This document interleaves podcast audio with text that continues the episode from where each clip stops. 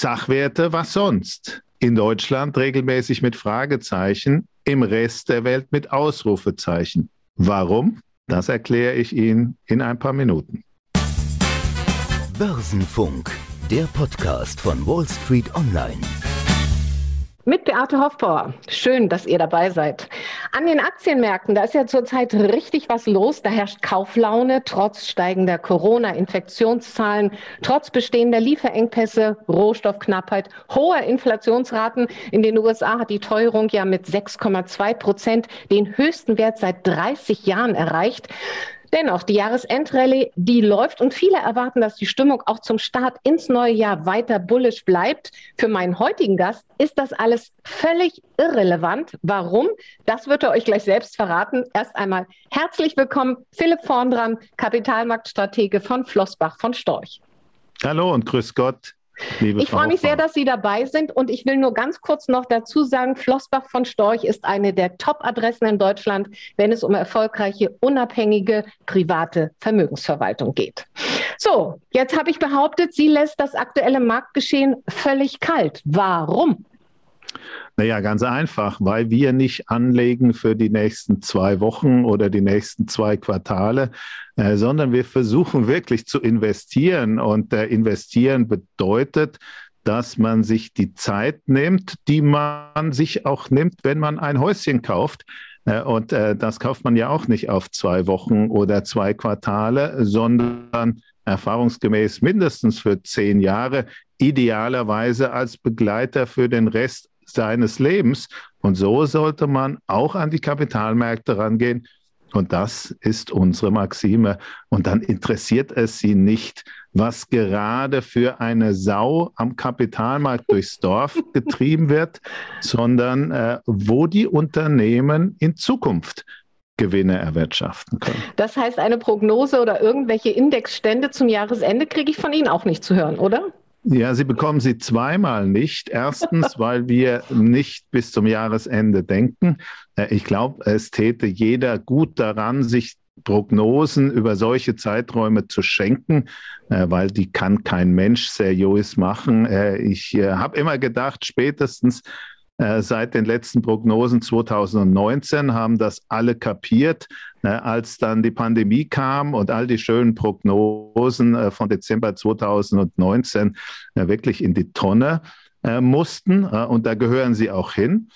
und zweitens, weil für uns ein Index völlig irrelevant ist. wir arbeiten mit einem weißen Blatt Papier.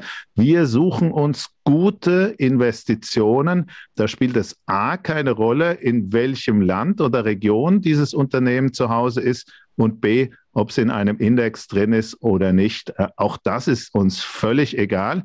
Ich weiß, äh, damit verwirren wir sehr viele Marktteilnehmer, weil die inzwischen zu Indexgläubigen geworden sind und weil die immer wieder versuchen, speziell in Deutschland, die Kapitalmärkte zu timen.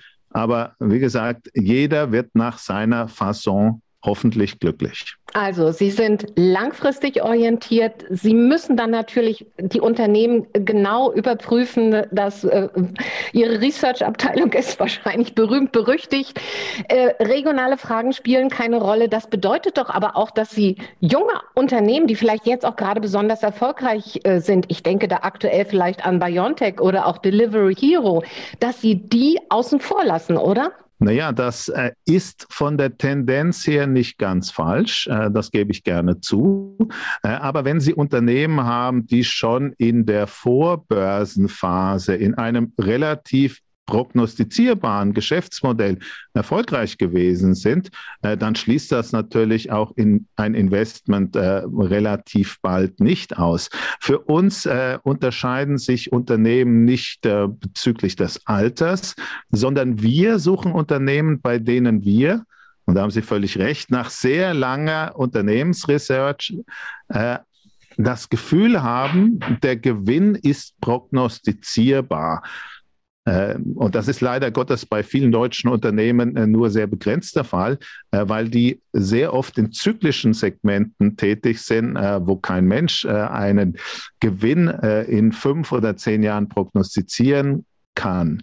Aber, und da muss ich Ihnen widersprechen, unsere Research-Teams sind bei vielen Unternehmen nicht berüchtigt, äh, sondern sehr gerne gesehen, weil sie einen Gegenüber haben, die äh, Vorstandsvorsitzende oder die Finanzchefs dieser Unternehmen, der sich ähnlich langfristige Gedanken macht wie sie selbst.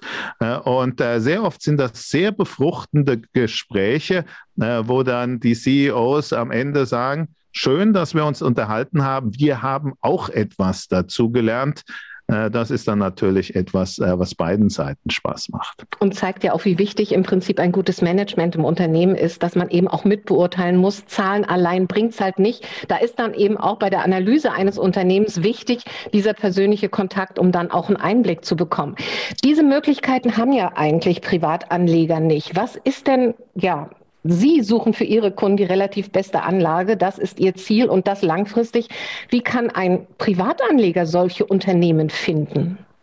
Ja, meiner Meinung nach kann er das nicht. Ähm, ich selbst habe mit einer Ausnahme auch keine Einzelaktien in meinem Portfolio, weil auch mir als Philipp Vorntran sowohl die Zeit wie das intellektuelle Potenzial und wahrscheinlich äh, irgendwann auch die Lust fehlt, mich mit äh, 50 oder 60 Unternehmen, und das sollten es äh, mindestens an Zahl sein, äh, die ich analysiere, zu beschäftigen, um dann am Ende 20 Unternehmen ins Portfolio aufzunehmen. Äh, das ist etwas, was kaum ein Mensch alleine hinbekommen kann.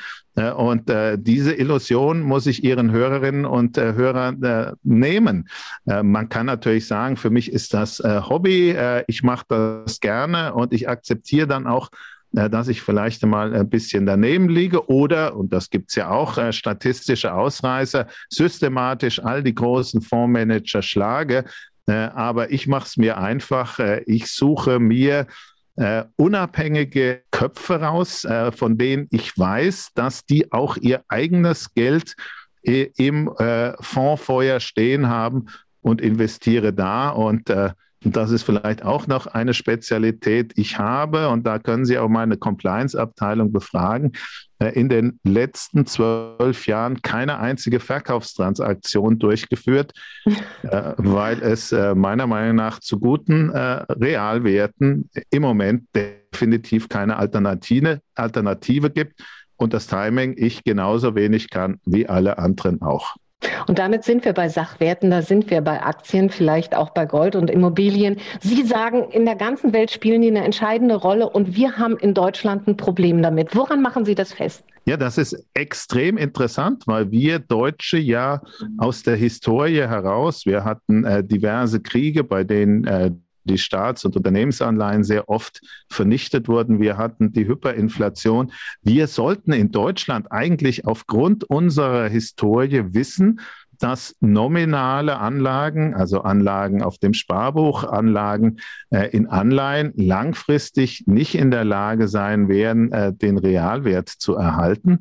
Äh, aber in unserer Gesellschaft gibt es oder gab es zwei Faktoren, die extrem stark gewirkt haben. Wir haben zunächst einmal in Deutschland die Sondersituation, dass äh, die ähm, genossenschaftlichen Banken und die Sparkassen eine sehr dominierende Rolle haben, was die Breite der äh, Bürger- und Kontobeziehungen angeht. Und äh, das sind natürlich Organisationen, die tendenziell eher Anreizsysteme auf der Spar- denn auf der Investitionsebene gesetzt haben. Und zweitens haben wir in Deutschland regelmäßig versucht, durch Steueranreize Investitionen zu fördern, die aus ihrem ursprünglichen Geschäftsmodell nicht besonders renditestark gewesen sind. Denken Sie an die ganzen Containerschiffe, denken Sie an Ostimmobilien, denken Sie an äh, Flugzeugleasing oder Filmförderung.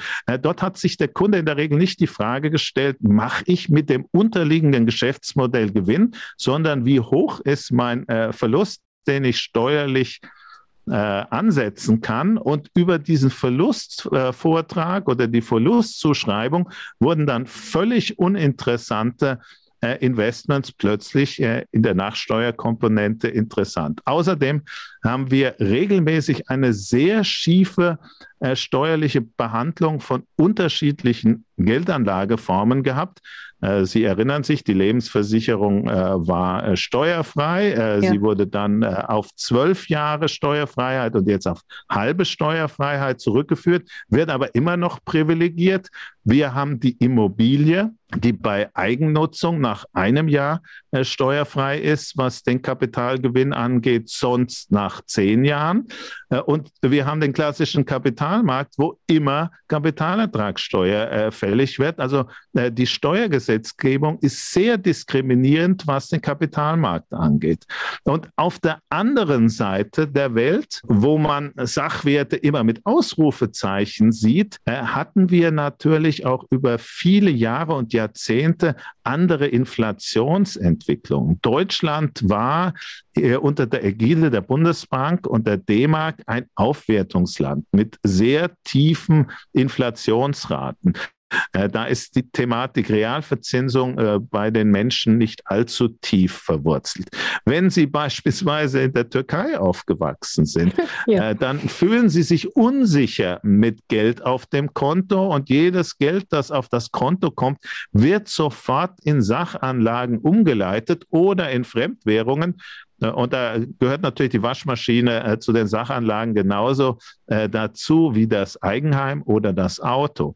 Und das Spannende ist, äh, wir Deutsche sind natürlich seit inzwischen mehr als 20 Jahren in einem neuen Währungs- und in einem neuen Zentralbankregime, das doch etwas abweicht äh, von den Prinzipien der Bundesbank. Äh, das äh, wertet jetzt das Handeln der EZB gar nicht, aber es ist anders und dementsprechend hätten die Deutschen auch mit dem Beginn dieser, äh, dieses neuen Regimes ihre Anlagepolitik hinterfragen müssen, weg vom Nominalen, weg von der Heimwährung, hin zum Realen und auch zu Fremdwährungen.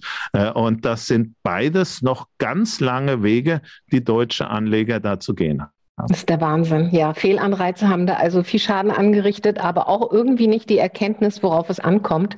Da sind wir wirklich ein Entwicklungsland in Sachen ja, das, Kapitalmarkt. Das, das Wort Entwicklungsland treibt, trifft das sehr genau und die jungen äh, Menschen in Deutschland lernen ja im Schulsystem überhaupt nichts darüber, wie sie ihr hart erarbeitetes Geld sinnvoll bewirtschaften. Und der Staat macht natürlich auch nichts, äh, um sicherzustellen, dass beispielsweise äh, über eine sinnvolle Betriebsrente äh, so ein bisschen Zwangsanlage betrieben wird. Äh, schauen Sie um Deutschland herum, schauen Sie in die Schweiz, schauen Sie nach Holland, nach Skandinavien, in die ganzen äh, angelsächsischen Länder. Dort ist es klar, dass es neben der gesetzlichen Rente auch ein Zwangsinvestieren über eine Betriebsrente gibt. Das fehlt in Deutschland komplett und das ist ja auch äh, wieder bezeichnend, was für ähm, Kommentare auf die im Moment im Raum stehende 10 Milliarden Größenordnung, die man im äh, staatlichen Rentensystem in die Aktienmärkte investieren will, was da für äh, angstgetriebene Aussagen äh, aus der politischen und der Medienklasse kommen. Um Gottes Willen, hier wird angefangen zu spekulieren mit den Rentengeldern. Das ist doch mitnichten so. Und diese 10 Milliarden, äh, die muss man auch immer in Relation setzen. Äh, heute wird aus dem Bundeshaushalt jedes Jahr 110 Milliarden äh, an äh, Haushaltsgeldern in die Rentenkasse bezuschusst. Äh, da sieht da sieht man sehr schön, äh, wie mickrig diese 10 Milliarden wären.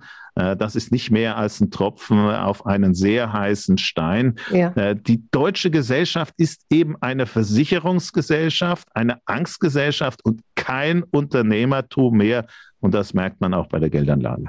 Nimmt uns aber auch mit Blick auf die Wirtschaft und die Gründermentalität in unserer Republik ein Stück weit äh, Zukunftsfähigkeit und Wettbewerbsfähigkeit. Das wird ja auch immer wieder beklagt. Kommen wir jetzt aber zu weit weg davon, dass wir eigentlich über das sprechen wollen, wie gute Geldanlage für den Privatanleger aussehen kann. Sie haben gesagt, langfristig sollte man aufgestellt sein. Das heißt, wir gucken nicht auf das Jetzt und was jetzt hier gerade passiert oder wo gerade die Kurse stehen oder ob ich Stop-Loss oder irgendwas mache, sondern es geht eigentlich um die globale Wetterlage. Die muss ich natürlich auch richtig einschätzen können. Welche Parameter sind denn für die Beurteilung der Marktlage aus Ihrer Sicht wichtig? Naja, ich muss erst mal noch einen Schritt weiter äh, davor anfangen. Ich muss mir für meine zu veranlagenden Vermögen zwei Fragen beantworten. Frage Nummer eins, wie lang kann das Geld für mich arbeiten? Äh, und Frage Nummer zwei, was ist meine Renditeerwartung? Ja. Das, äh, damit fängt alles an und interessanterweise, äh, wenn ich Kunden, durchaus auch wohlhabende Kunden, die zu uns kommen, fragen, naja, was ist denn eure Renditeerwartung und wie lang kann das Geld wirtschaften, äh, dann äh, kriege ich meistens ein Äh und keine klar definierte äh, Größenordnung. Die schicke ich dann regelmäßig heim. Die dürfen dann ein Wochenende darüber sinnieren. Und wenn sie dann mit Antworten kommen, ist mehr als die Hälfte der wichtigen Entscheidungen schon gefallen. Jetzt unterstellen wir mal, äh, es kommt jemand, der sagt, ich habe zehn Jahre Zeit ja. äh, und ich möchte zumindest die Inflation ausgleichen. Das sollte ja äh, das äh, Mindest, äh, Mindestgröße einer Geldanlage sein. Also Werterhalt, ja. Werterhalt, dann bedeutet das bei der Annahme, dass wir zwei Prozent Inflation äh, über die nächsten zehn Jahre haben, das wahrscheinlich ein bisschen defensiv, vielleicht wird es ein bisschen mehr, aber lassen wir ruhig mal die 2%. Das 2% plus 1% für die Verwaltung äh, und dann noch die Kapitalertragssteuer, dass man mit seinem äh, Vermögen 4% ganz dicker Daumen an Bruttoertrag erwirtschaften muss. Gut. Mhm. Äh, und äh, dann kann ich mal die Anlageklassen durchgehen. Äh, den Rentenbereich, da steht eine Null. Ja. Staatsanleihe im Minus, äh, die äh, Unternehmensanleihen halbwegs ordentlicher Prominenz äh, etwas über Null, aber die Summe ist Null. Also von den 4% bin ich Meilen entfernt. Wenn ich den Immobilienmarkt anschaue, da steht da in der Regel eine 2 drauf, den kann ich ein bisschen hochhebeln, dann komme ich vielleicht auf eine 3. Äh, aber die 4 ist auch nicht wirklich realisierbar. Äh, die Gewinnrenditen der globalen Unternehmen liegt im Durchschnitt bei 5. Das ist also das, was ich realistischerweise Jahr für Jahr erwarten kann. Wenn ich da mit einer halbwegs ordentlichen Auswahl noch ein halbes oder ein Prozent obendrauf sattle, dann bin ich, wenn es gut läuft, bei 6 im Durchschnitt. Wenn ich die 4 äh, anstrebe, brauche ich also mindestens mal zwei Drittel in Aktien, äh, dann kann ich noch äh, ein Viertel in äh, Immobilien investieren und den Rest halte ich im Cash. Dann ist die Aufgabe erledigt und dann gehe ich am besten 20 Jahre zum Angeln und schaue nicht mehr äh, auf den Kapitalmarkt. Ganz so einfach ist es nicht, äh, ja. aber für, für den Kunden sollte es eben genauso einfach sein, weil die wenigsten Menschen haben wirklich den Anspruch, Geldanlage als Hobby zu sehen. Ich als Investor, also der dann von den Kunden den Auftrag erhalte, muss mich dann natürlich um ein paar makroökonomische Effekte kümmern. Da haben Sie völlig recht. Und da ist als allererstes die Frage, wie geht es denn weiter mit den Zinsen? Weil ja. die Zinsen sind die offensichtliche Alternative zu Realanlagen.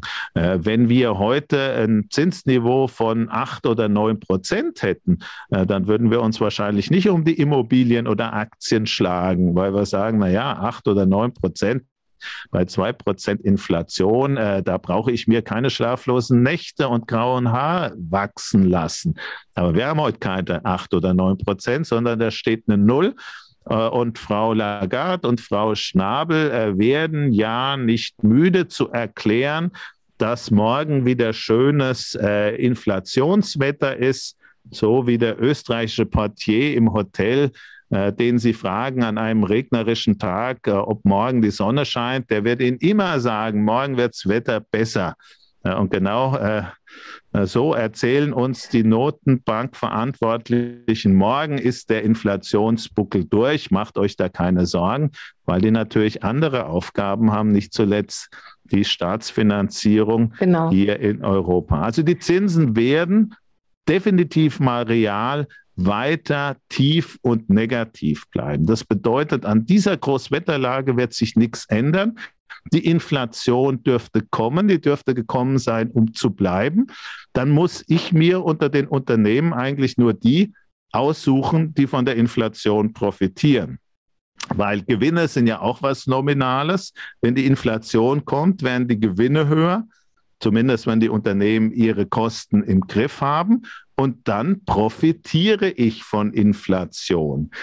Aber nur, wenn ich ein Unternehmen habe, das wirklich Preissetzungsmacht hat, äh, das auch ein Management hat, das in der Lage ist, die Lieferketten halbwegs im Griff zu haben und die Kosten. Äh, und äh, wenn ich das hinbekomme, dann ist Inflation für einen Aktionär eigentlich eine sehr angenehme Sache. Also. Die Großwetterlage ist für den Sparer eine Katastrophe, äh, weil er jeden Tag real Geld verliert.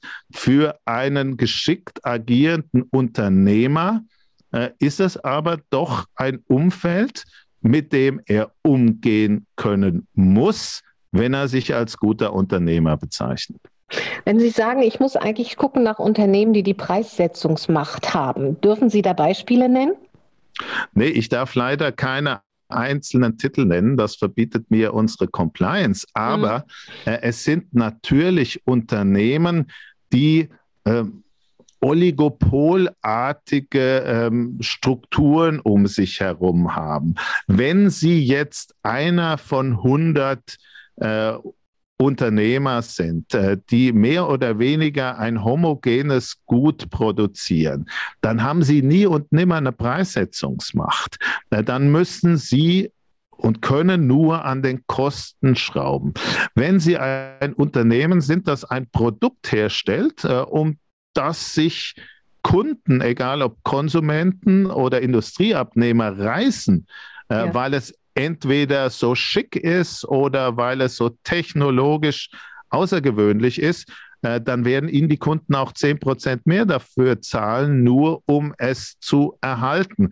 Und ich glaube, jetzt fehlt die Fantasie nicht bei Ihren Zuhörerinnen oder Zuhörern, äh, dass es äh, im Industriebereich vielleicht hier eher um, um Chip-Herstellung gehen könnte ne, und im äh, Konsumbereich eher Luxusartikel, wie auch immer Sie Luxus definieren äh, und nicht äh, den hundertsten Hersteller einer Schraube. Genau, das haben Sie sehr schön formuliert. Damit können wir doch schon mal was anfangen.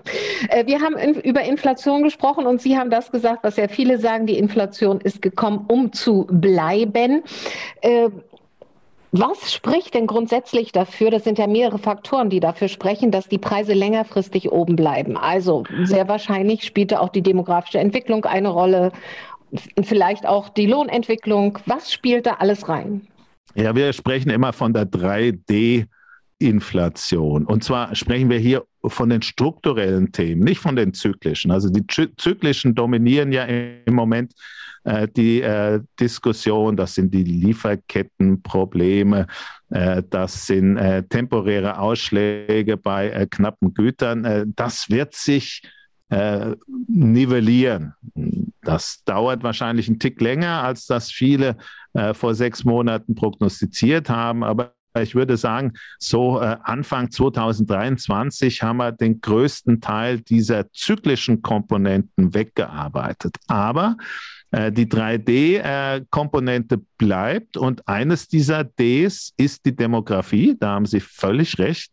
Äh, wir sind nicht nur in Europa eine alternde Gesellschaft. In China ist das auch sehr ausgeprägt. Und es wird immer schwieriger, zumindest in einem Land, in dem es keine ähm, zielgerichtete Migrationspolitik gibt, äh, für viele Bereiche ähm, ja, die Menschen zu finden, die für einen sinnvollen Lohn bereit sind, äh, eine Tätigkeit auszuführen. Äh, die zweite Komponente dieser äh, De-Inflation ist die Deglobalisierung. Viele Politiker und Politikerinnen rühmen sich im Moment mit der Idee, wir müssen Produktion wieder zurückholen ins eigene Land, um sicherzustellen, dass uns solche Effekte wie die Lieferkettenprobleme oder Ausfall äh, von äh, notwendigen Gütern, wir denken an die Masken äh, zu Beginn der Pandemie, nicht mehr ereilt. Na, das ist äh, sehr leicht dahergesagt, äh, das ist äh, sehr schwer zu realisieren weil wir in Deutschland nicht berüchtigt sind für schnelle Baugenehmigung für etwas klobigere Industrieproduktionsstellen. Und es ist vor allen Dingen eine Reduktion von Skaleneffekte.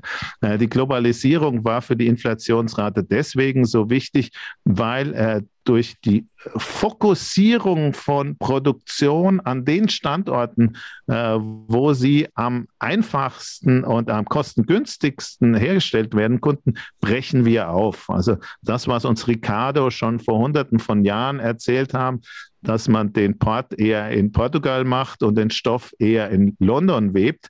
Das haben wir ja bis zum Exzess betrieben und das hat sich äh, auf die Inflationsraten positiv ausgewirkt. Wenn wir das jetzt wieder zurückrollen, äh, geht genau dieser Skaleneffekt äh, verloren und es wird einfach teurer, Güter zu produzieren. Und das dritte D ist die Dekarbonisierung. Mhm. Äh, rund um das Thema aktiver Klimaschutz äh, haben wir ja bestimmte Segmente unserer Energieproduktion als ähm, umweltschädlich definiert. Äh, das ist auch absolut so. Äh, die fahren wir jetzt runter, dadurch, dass wir äh, de facto sämtliche Investitionen in diese Sektoren sperren. sowohl Eigenkapital wie Kredite werden über die zunehmende Bedeutung von ESG für solche Unternehmen weitestgehend äh, abgebremst. Das bedeutet, sie können nicht das investieren, was notwendig ist. Auch hier verlieren wir Skaleneffekte und die neuen Energieformen, die starten eben nicht mit derselben Skalengeschwindigkeit durch, wie wir sie bei den Carbon-Energieträgern verlieren. Das ist ein Effekt, der wird nicht ewig dauern, aber ich würde mal sagen, so fünf Jahre werden wir mit diesem schon äh, arbeiten müssen. Und äh, das äh, führt natürlich dazu, dass wir inzwischen äh, immer verstörter auf die neuen Preisvorschläge unserer Gas-, Strom- äh, Anbieter schauen und sagen, das kann doch gar nicht wahr sein, dass das Gas äh, vom letzten Jahr auf das neue Jahr um 200 Prozent teuer werden soll. Die soziale Komponente will ich hier überhaupt nicht äh, berühren. Ja. Äh, aber das führt natürlich auch dazu, dass äh, die Inflation äh, länger hoch bleibt, weil ich nicht äh, davon ausgehe, äh, dass wir hier rasch den gordischen Knoten, diese zwei entgegenlaufenden Skaleneffekte hinbekommen. Glauben Sie denn mit Blick auf die äh, Zinsentwicklung, dass wir uns dann wieder ein Stück weit lösen werden von den USA? Weil die FED, die US-Notenbank, die hat ja jetzt mit dem Tapering begonnen, fährt also ihre Anleihekäufe äh, von 120 Milliarden monatlich um 15 Milliarden runter. Wenn es läuft wie geplant, werden die eigentlich im Sommer damit durch. Könnte es dann die Möglichkeit geben, dass die USA vielleicht Ende kommenden Jahres den ersten Zinsschritt wagen?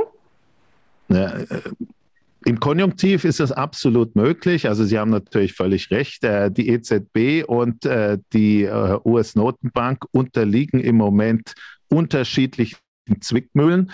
Die EZB muss sich primär um die günstige Refinanzierung der gigantischen Staatsschulden Schulden, ja. kümmern. Äh, die perspektivisch äh, wahrscheinlich mit noch höherem Momentum anwachsen werden. Äh, die US-Notenbank hat, verliert dann ihre Beinfreiheit, wenn es am Immobilien- oder Aktienmarkt etwas unruhig wird, weil die Altersvorsorge in den USA davon natürlich abhängt. Aber Sie haben natürlich recht, die USA hat im Moment mehr Beinfreiheit. Sie hat das Tapering angekündigt, wird jetzt damit beginnen, aber das bedeutet kein Bremsen. Das ist im Moment nur etwas weniger Gas Gas. Und ob wir dann im, äh, in der zweiten Jahreshälfte 2022 wirklich den ersten Zinsschritt sehen, das hängt von zwei Komponenten ab. A, äh, ob die Immobilien- und Kapitalmärkte halbwegs stabil geblieben sind und B, wo der Dollar dann steht. Äh, weil äh, das, was Sie gerade eben beschrieben haben, das sehen natürlich auch die Beteiligten an den Kapitalmärkten und äh, das wird am besten in der Währungsrelation Euro-US-Dollar wiedergespiegelt. Äh, der steht im Moment bei 1,13. Äh, der Euro gehört im Moment nicht zu den Starkwährungen, weil man eben sagt, na ja, das, was da in Frankfurt im EZB Tower getrieben wird, das hat mit solider Notenbankpolitik reichlich wenig zu tun. Äh, und wenn, wenn wir uns einfach vorstellen, wir stehen in zwölf Monaten bei 1,05 und die USA verliert durch die starke Währung, auf der einen Seite Inflationsgefahren, weil eine starke Währung reduziert ja immer äh, die Inflationsrisiken und vor allen Dingen auch Wettbewerbsvorteile. Äh, und äh, die äh, Inflations- und die Wirtschaftsdynamik verliert etwas an Schwung. Äh, dann wird der gute Herr Paul, wenn er bis dahin noch Notenbankchef ist, möglicherweise ja. zu dem Schluss kommen, A, die Reflexivität hat einmal wieder äh, funktioniert. Wir müssen die Zinsen gar nicht anheben weil äh, die Währungskomponente hat das Thema für uns äh, schon erledigt. Und dann ist die ganze Tapering-Diskussion einmal mehr ausgegangen wie das berühmte Homberger Schießen. Äh, die Kapitalmärkte haben sich äh, wieder mal zwölf Monate lang selbst unterhalten. Äh, für einen Investor war das weniger ein Thema. Und das ist deshalb so relevant, weil natürlich ein Investor äh, nicht jeden Tag Schlagzeilen produzieren muss. Äh, die ganze Medienwelt um die Kapitalmärkte herum äh, und logischerweise auch äh, die äh, Broker und Finanzinstitute, die von täglichen Transaktionen leben, äh, die sind natürlich diejenigen, die den Schaum der Stories, der Säue, die durchs Dorf getrieben werden, hochhalten müssen.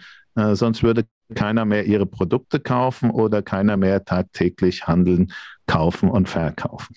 Philipp Vorndran, ich finde Ihre Analysen so spannend und interessant. Ich hatte eigentlich noch so viele Fragen hier auf dem Zettel, aber ich denke, das war eigentlich gut, dass wir mal so ausführlich das auch auseinandergeblättert haben äh, und über die Inflation gesprochen haben oder über auch die Zwangslagen der Notenbanken auf dieser Welt, vor allen Dingen in Europa mit Blick auf die Südländer. Uns droht ja dann wieder eine Schuldenkrise, wenn man da, wenn man da an äh, Zinsentscheidungen äh, denken würde. Äh, ich würde sagen, wir machen an dieser Stelle Schluss und sprechen noch äh, über Sie ganz kurz. Drei persönliche Fragen muss jeder Gast bei mir durch am Ende des Gesprächs. Und ich frage mal, äh, Kaffee oder Tee? Kaffee. Außer ich bin erkältet wie jetzt. Oh, dann gute Besserung. Ich empfehle Ingwer mit frischer Minze. Ja, der In Ingwer, Ingwer, Minze, Honig, das ist meine Wundermischung, um die Stimme halbwegs äh, in Schwung zu halten, weil da sind wir uns ja einig, unsere Stimme ist unsere, unser wirkliches Kapital. Ja, und auf das Ihre gehört wird. Gold oder Bitcoin? Sowohl als auch. Äh, ich spreche da zumindest für mich privat. Ich habe 2015 Bitcoins gekauft äh, und halte drei Viertel der Position immer noch. Damals zu 205 äh, US-Dollar, heute sind sie ein bisschen mehr wert. Gold ist für mich aber schon allein aus der haptischen Komponente ein Muss. Äh, beim Gold kann ich auch einen fairen Wert kalkulieren. Bei Bitcoin ist das deutlich schwieriger. Mhm. Und äh, ich weiß nicht, ob Sie es überhaupt erwähnen dürfen. Äh, erinnern Sie sich noch an Ihr bisher schlechtestes Investment? Ja, selbstverständlich. An sowas erinnert man sich immer. Das war in den 90er Jahren äh, eine 2% Fokker Wandelanleihe. Äh, damals gehörte Fokker zu Daimler-Benz und ich war naiv genug äh, anzunehmen, äh, dass Daimler-Benz diese Anleihe nicht äh, fallen lassen wird. Das hat sie aber und äh, für mich dann als noch halbwegs junger Mensch waren die verlorenen 20.000 D-Mark eine sehr gute Lehrstunde, so einen Blödsinn nicht noch einmal zu machen. Äh, und ich glaube, das ist, das ist so und so der Schlüssel zum Erfolg. Man muss relativ früh mit relativ wenig Geld viele Fehler machen, äh, dann macht man sie später mit mehr Geld nicht mehr. Na, wenn man denn bereit ist, aus seinen eigenen Fehlern zu lernen. Viele sind ja dazu nicht in der Lage. Philipp vorn dran. Anlage, Kapitalmarktstratege von Flossbach von Storch. Vielen, vielen Dank für Ihre Zeit. War hochspannend und interessant. Ich würde mich sehr freuen, wenn wir mal wieder ein gemeinsames Thema ausgraben und äh, etwas in die Tiefe gehen. Ich äh, wünsche Ihnen weiterhin viel Erfolg und danke auch für die Einblicke in Ihre Arbeit bei Flossbach von Storch. Und ich bedanke mich natürlich auch bei unseren Zuhörern. Es war wie immer nett, dass ihr dabei wart. Vielen Dank. In der kommenden Woche gibt es wieder ein Best-of der Wall Street Online TV-Interviews und wir hören uns, wenn ihr wollt, am 8. Dezember wieder. Mein Gast ist dann Klaus Brune, Ressortleiter Börse beim Plato Verlag. Und bis dahin wünsche ich euch alles, alles Gute. Tschüss und danke. Das war Börsenfunk, der Podcast von Wall Street Online.